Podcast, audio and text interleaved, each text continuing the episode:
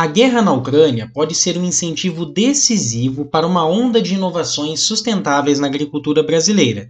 Toda essa perspectiva de interrupções no fornecimento de fertilizantes expõe uma vulnerabilidade nacional antiga, que é a dependência da importação desses fertilizantes. O Brasil é o quarto maior consumidor de fertilizantes do mundo e o maior importador. Somente a cultura de soja consome 40% do insumo aplicado no país. O Plano Nacional de Fertilizantes, que o governo federal promete lançar até o final desse mês, prevê uma redução de 85% para 60% da participação dos insumos estrangeiros na agricultura brasileira nos próximos 30 anos. Um prazo muito longo aí para um problema que já bate em nossas portas. Alguns avanços que vão do hidrogênio verde aos bioinsumos todos em desenvolvimento no Brasil, têm o potencial de não apenas proteger os produtores nacionais desses choques externos, como também de diminuir as emissões de carbono do campo e tornar aí os nossos grãos e proteínas mais atraentes para o resto do mundo. Com o hidrogênio verde, seria possível obter uma amônia com baixa ou até nenhuma emissão, e a indústria de fertilizantes deve ser uma das principais viabilizadoras desse hidrogênio verde. Além disso, técnicas como agricultura regenerativa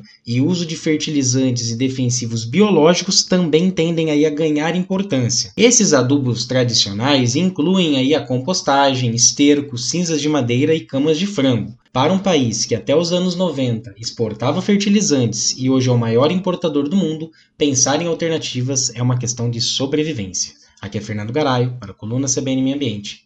Até a próxima.